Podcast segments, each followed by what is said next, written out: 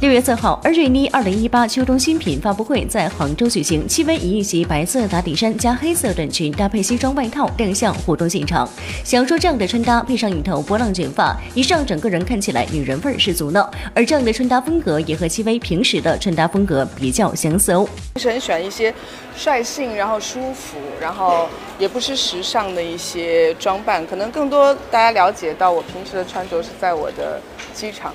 那可能机场我会跟大家分享一些我平时真的自己平时会穿的一些东西和自己对于一些新的东西的尝试。当然有失败的时候，但是呃，就是在一次次失败之中找到自己最喜欢和最舒服的那个自己。我觉得这个很重要。其实说到戚薇，最近由她主演的《北京女子图鉴》可谓是刷爆了朋友圈，不少漂泊在外的异乡人都在剧中找到了共鸣。但对于戚薇来说，与其说是飘着，倒不如说是为了梦想而奔跑着。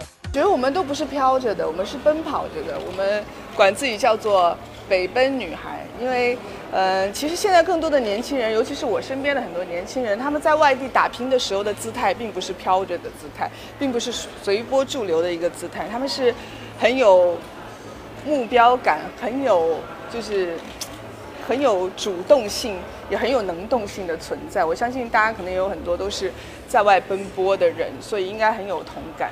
所以我们那个奔跑的感觉，是我们很开心去做的一件事情。虽然我知道这个路上其实很不容易，但是做什么容易呢？所以大家继续努力吧，我也会一直跑着的，跟你们一起。那你觉得安瑞妮的品牌精神和在职场拼搏的女性有没有共同之处呢？